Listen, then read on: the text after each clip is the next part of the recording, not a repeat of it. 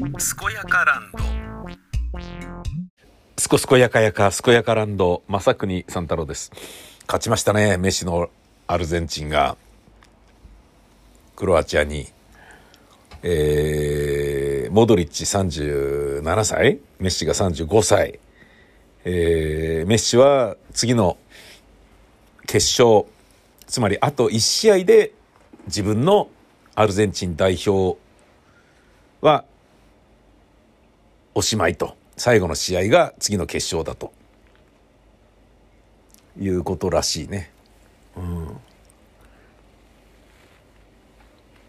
すごい戦いになるだろうな。モロッコにせよフランスにせよ。モロッコだったら面白いしフランスでも面白いよね。でもフランス相手に勝てるのかな？フランスって超強いイメージなんですけど、ねえ、だって前に、デンベレ、アザール、ムバッペ、トップ下にグリーズマンですよ。この4人見ただけだっておっかないじゃないですか。フランスは前回優勝だしさ、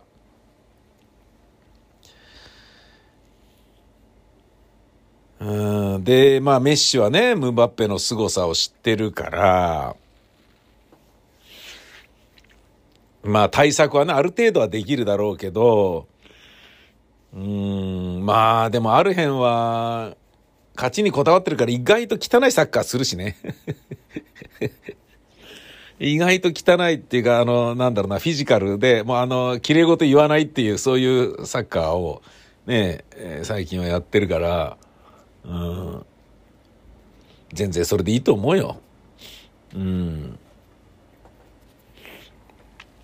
だってね、あの、メッシなんか何回倒されて何回笛吹かれずに、起き上がってんだからこれ笛吹かなくてもいいよね、みたいな感じでさ、見過ごされてきたような歴史が連綿とね、続いていますからね、今まで。何度も何度も。実際ね、あの、クロアチア戦のね、冒頭のメシがこか、こかされたやつだって、よく見てりゃあれ、ちょっとね、怪しいしね。かなり怪しいしね。でもそれ取らないでしょ？あ、取らないんだ、みたいな。で、そういうのをずっとね、メッシは、あの、見てきているから、しかもね、メッシがね、チャビ、イニエスタ、プジョールとかと、黄金期を作った時の、ね、バルセロナの、ま、だ2010年ぐらいのね、時っていうのは、もう、なんだろうな、あまりにも強すぎるから、なんかもう憎たらしい感じになっちゃって、ファール取ってくれなくなっちゃって、ねえ、そのぐらいお前らあの、買わせるだろみたいな感じで、ちょっとこかされても、それピーとかって吹いて、吹いてもらえなくなっちゃって、なんでこんなにバルサだけなの、なの、吹いてもらえないの？みたいなことがね、結構あったよね。で、それでも勝ってたのが、その、ね、黄金世代のすごいところではあるけれど、ついに、メッシが最後の試合になると、ね。代表は最後と。で、ね、今年、今年じゃない、来年ね、年が明けて、あの、パレ・サンジェルマンとの契約が切れるでしょ？で、その後どうすんだと思って、まあ、バルサに戻ってくるっていう、まあ、バルサで1年間やっておしまいっていう手もあるけど、でもね、あの、メッシの、うーん、性格を考えると、やっぱ、ねアルゼンチンのリーグにね、えー、一回戻って、そんで、あのー、辞めるっていう風にするんじゃないかなと思ってるんだよな。バルサで辞めるっていう、バルサに戻るっていう、バルサで戻ってバルサで辞めるっていうのはないんだと思うんだよな。うん、ある辺に行って、うん、まあ、マラドーナがね、いたクラブであったり、自分がね、いたクラブであったりとかで、1年間やってそこを儲けるだけ儲けさせて差し上げて1年間ね、うん、っていう恩返しをして辞めるんじゃないかなって僕なんか思うんだけどただねあのサッカー小僧がね本当にサッカー楽しみたいだって思ったらやっぱね、1年はバルサでやるっていうことを選ぶかもしれないし、いやーでもな、アルゼンチンに対する恩返しの方がでかいだろうな。あのーバルサのね、やめ方を考えると、バルサに対する不信感があるから、もうね、あの、メッシの奥さんは、ね、パリに渡ったら、バルサを SNS でフォローしてるの全部外したからね。うん。そういうことだと思うんですよね。もうだから嫌な思い出みたいな感じになってるんでしょうね。まあね、あの、一生懸命やってた分だけね、そりゃねえよみたいなね、ことなんですかね。でもって、明日のね、え朝方、フランスとモロッコ。モロッコ躍進だよね。だって皆さん知ってます？前回大会が初めて出たような感じなんですよ。あの決勝に。そんなチームなんですよ。いきなりね、2回目の本戦出場で、準決勝まで行っちゃうってすごくないですか？いや、実際選手がすごいんで、それはね、も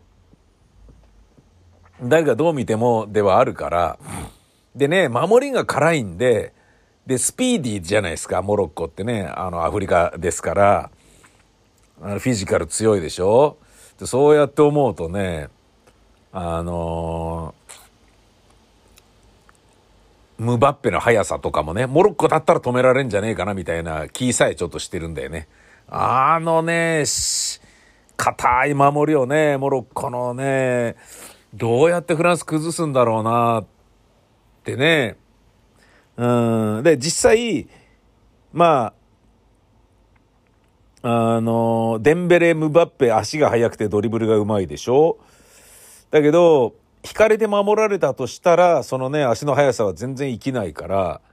ある程度モロッコにも攻めさせるってことになるわけじゃん。ってことは、割と、ね、オープンな展開になるから、そしたらわかんねえぞっていうところが正直あるよね。でも強いよね、フランスは。うん。ただ、モロッコっていうね、モロッコの代表っていうチームと戦い慣れてない分だけ、どのぐらい足速いんだ、どのぐらい強いんだ、どのぐらい守り勝てんだとかいうのは、初めてね、えー、試合を、や、やってみてわかるようなことだろうから、その辺がね、ちょっと、まあ楽しみだけどね。いつも通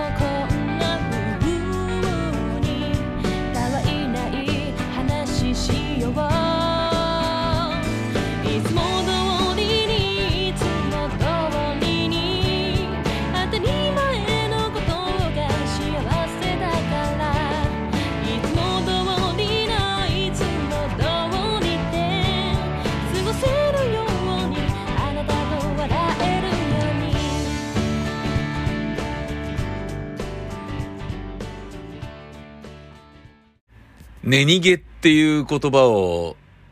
理解しまして、面白いなぁと思って、ちょっと調べてみてるんですけど、ストレスが、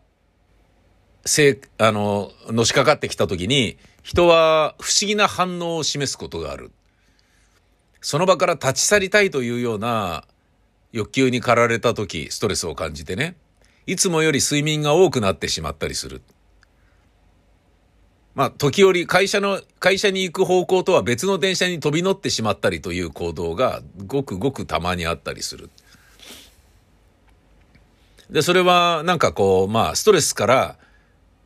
あの、回避しようとして、えー、本人の意思とは関係なくやりがちみたいなこと。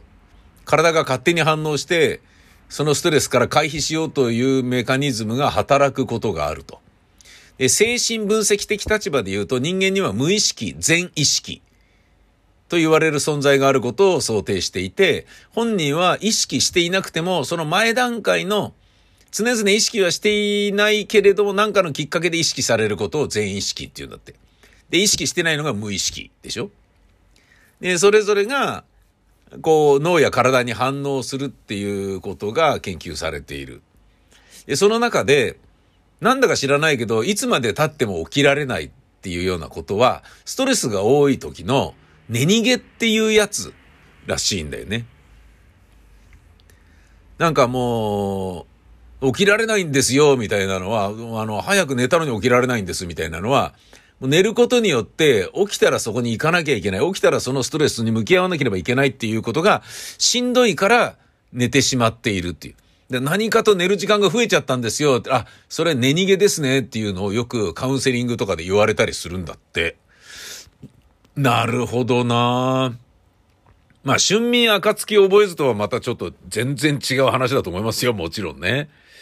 これは面白いなと思って。で、このストレスっていうものなんだけど、今ちょうど僕は勉強していて、面白いのは、あのー、まあ、なんでそんなに売れてんだっていうのを探る意味合いで、今更買ってみたのがスマホ脳という新書なんですよ。めちゃめちゃ面白いんですよ。あの、寝逃げはそこには出てきてないですよ。まだ今と読んでる途中ですけど、それとは全然関係ないんだけど、ストレスがなぜ、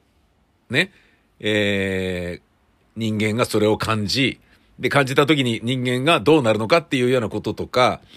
ね、あの、そういうのも、こう、これこれこうでしょって、まあ、一人、わ、わかりやすく書いてあって、いちいち、へーって思うようなことがたくさんあって、やった、おっしゃる通り、その通りですねってもう、論理立てられてて、見事なんだよ、もう、最初からずっと。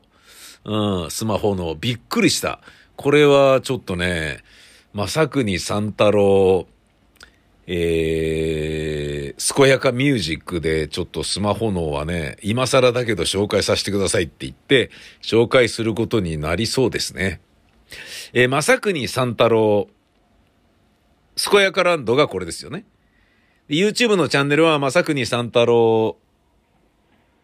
健やかチャンネル。で、えー、ウルトラ FM でやってるのが、